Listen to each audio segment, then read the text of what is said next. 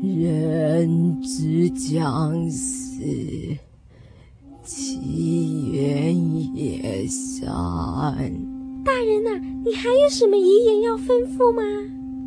快，我要听名人临终之言。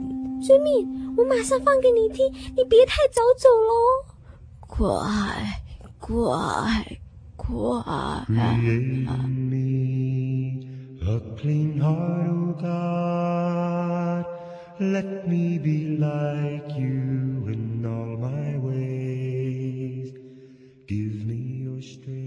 在公元前三零年，掌管埃及的最后一位女王，名叫克利奥佩托拉。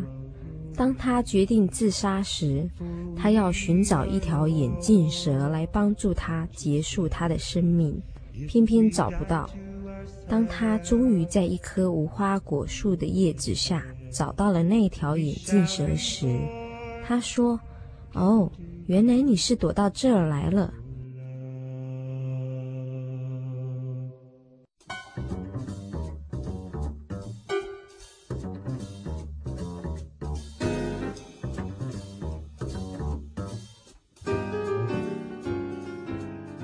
这位埃及女皇哈克利奥佩特拉可真是不简单哈，呃，她跟她的弟弟兼丈夫哈共治埃及，结果在争取她权力争输了，就被流放到岛屿去。后来她就跟罗马帝国的凯撒合作夺取王位。那时候她的呃托勒密十三世就这样死去了。死去之后，她就嫁给了凯撒，就是成为罗马帝国第一夫人。就后来凯撒被人家暗杀了，她就回到了埃及。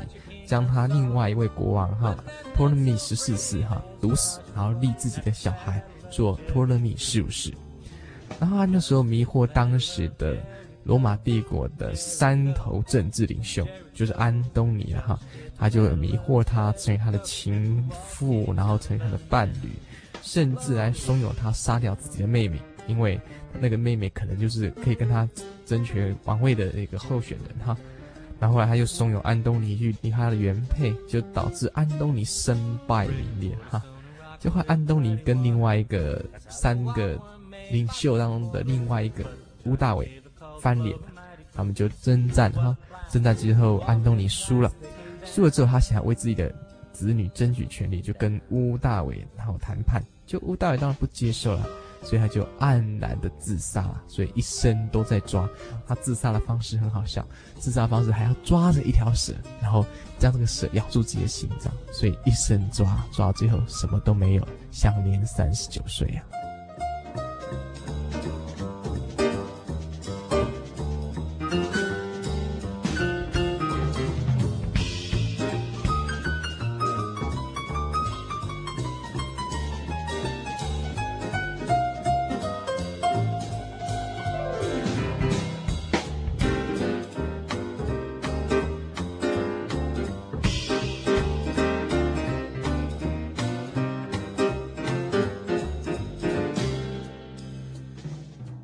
人生好像爬山一样，然后要借由这些绳子，让自己的人生达到更高峰。所以有些人就抓了名的绳子，有人抓利的绳子，有人抓权力的绳子，有人抓住人的绳子，寻求个靠山；有人就抓住智慧啦，或者是抓住时间等等哈。这些都是人的方式，希望有往上、往上一层的这种欲望。可是事实上哈，有时候抓了这些绳子当中，可以撑得住一时，撑不住永远啊。他有时候随时都因为他那根绳子这样摔下来，重新再开始，实在是非常的累哈。所以，我们应该找到一个真正让我们的生命、让我们的心灵能够依靠的一个绳子，它能够撑得住永远。这样子，我们人生的目标才不会失去方向哈，才不会觉得说啊，不知道呃下一步怎么样，没有安全感，那实在是非常可怕的事哦。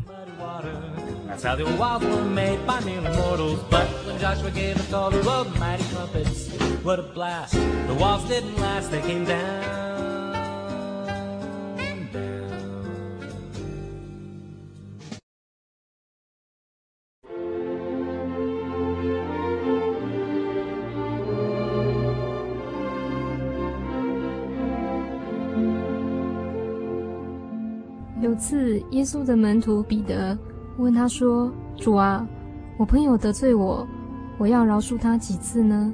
七次可以吗？”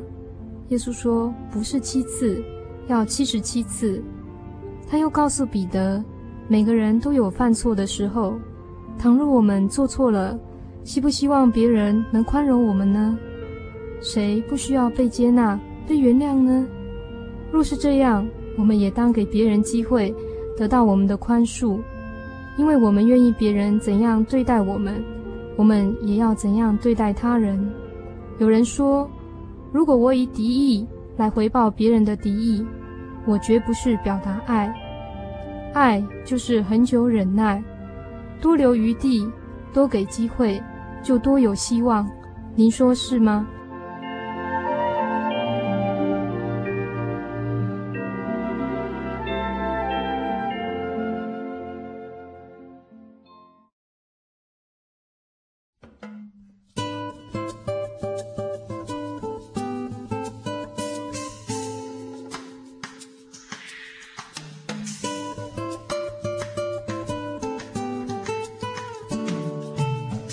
各位听众朋友们，大家好，我是小黎，欢迎收听心灵的游牧民族。我们进行的单元是生命停看听的单元。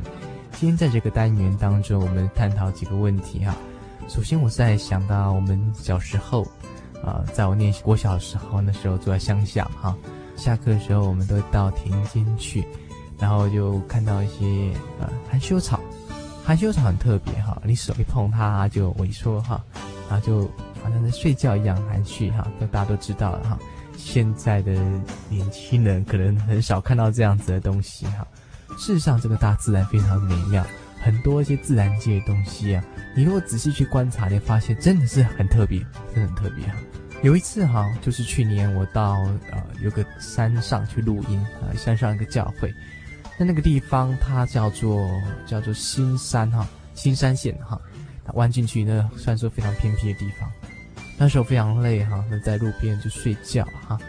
他躺下来的时候啊，发现哇，那个整个山里的那股那股气氛哈，在我平常在都市生活的那种实在不能够感受。到那个地方后来发现，嗯，真的是非常美。在那边睡了一觉，发现大自然真的是很美丽。有些人喜欢住高楼洋房哈，那假如说今天我们换个角度，我们去住个。自然的地方哈，你会发现说，哎，我发现心灵非常的，嗯，空旷，然后一些尘世间的一些东西都没有了。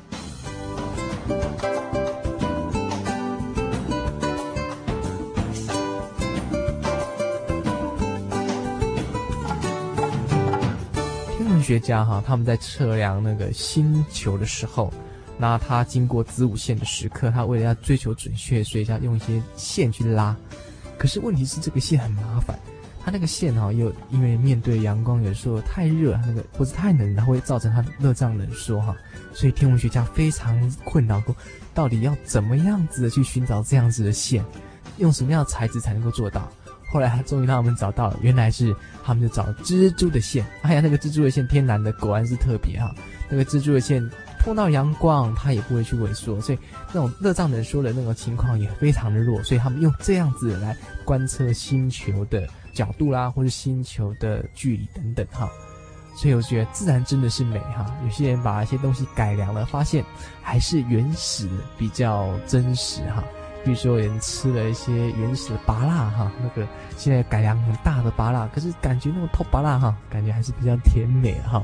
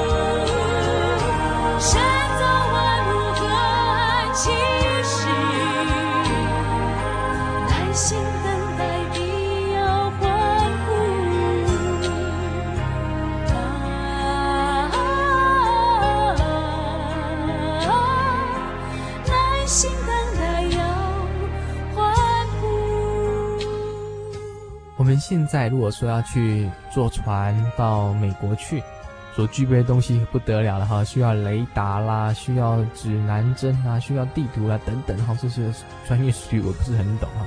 可是需要很多配备，你才能够顺利达到那个地方。所以以前人他们要坐船啊，常常会迷失方向，这个是常常有的哈。可是很多鸟，它在冬季的时候开始飞越重洋哈，然后前往较热的地方，可是春天的时候又飞回去，却都不会飞错航路哈，也不携带食物。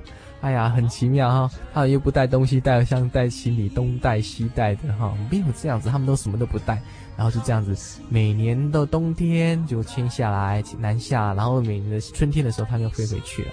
这个真的是鸟，真的很特别啊。一九三九年哈，一个住在西维吉尼亚，名叫做贝金的年轻人，他得到一个传信鸽啦，他在隔年的四月之间呢，被人家送到一百里外的一家医院动手术。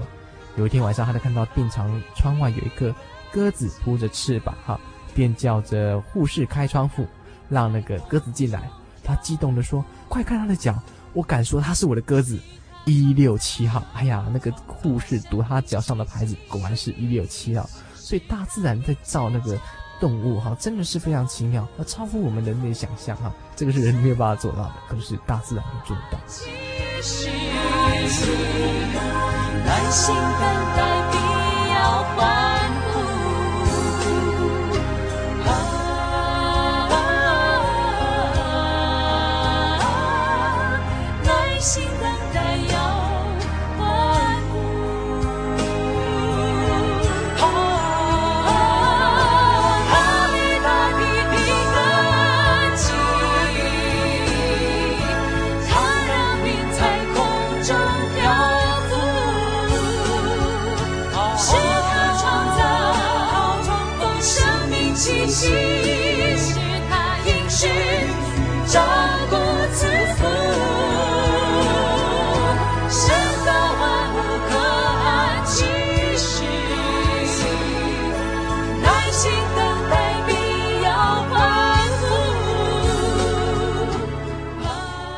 所以从这个地方让我们了解哈，真的是这个自然界真的是有造物主存在，它不是自然拥有的哈。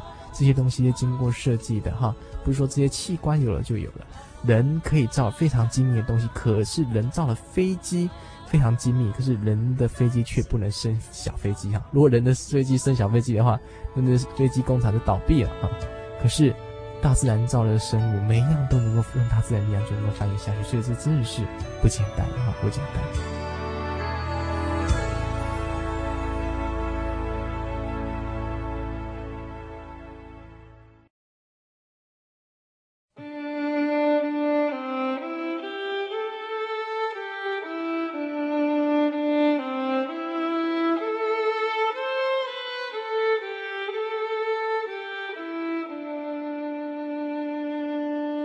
圣经都是神默示的，于教训、督责、使人归正、教导人学义，都是有益的，叫属神的人得以完全，预备行各样的善事。欢迎收听《圣经小百科》。圣经这本书包括了旧约与新约，所谓约就是契约的意思。指的是神与人立个契约，只要人接受并遵守这个契约，神就用他的承诺回应。整个旧约也就是神先与以色列人建立这种契约的预习历史。等到时机成熟了，再与全人类签订新的合约，也就是新约。旧约对犹太人来说，最重要的部分就是托拉，意思是教义。就是旧约的前五篇书：创世纪、出埃及记、利未记、民数记和生命记，他们是犹太教的精华，影响了犹太人信仰、人生观以及民族意识。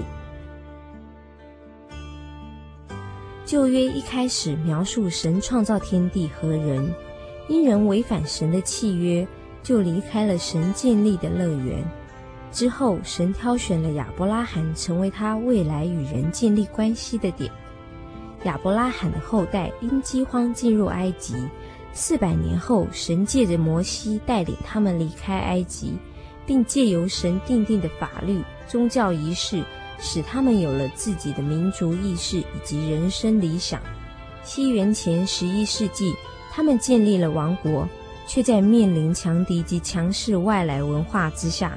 丧失自己的国家及宗教自由，就在强权统治之下，等待他们的救星弥赛亚来领导他们独立建国。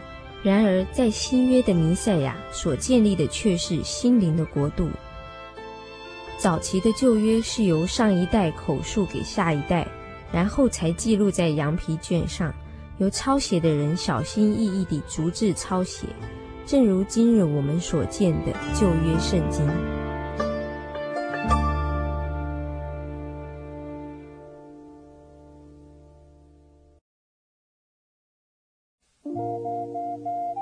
您在街上曾经看过这样的招牌“真耶稣教会”吗？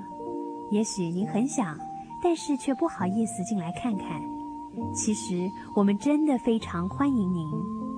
下次当您再路过真耶稣教会时，欢迎您进来与我们同享神的恩典。真耶稣教会，台中邮政六十六至二十一信箱，欢迎来信，愿您平安。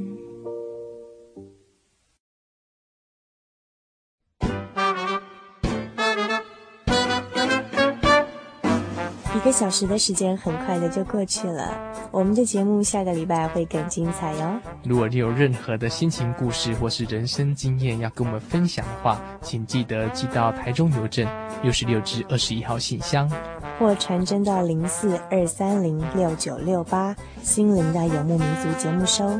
那么下个礼拜同一个时间，别忘了心灵的游牧民族与您在空中相会。愿您平安。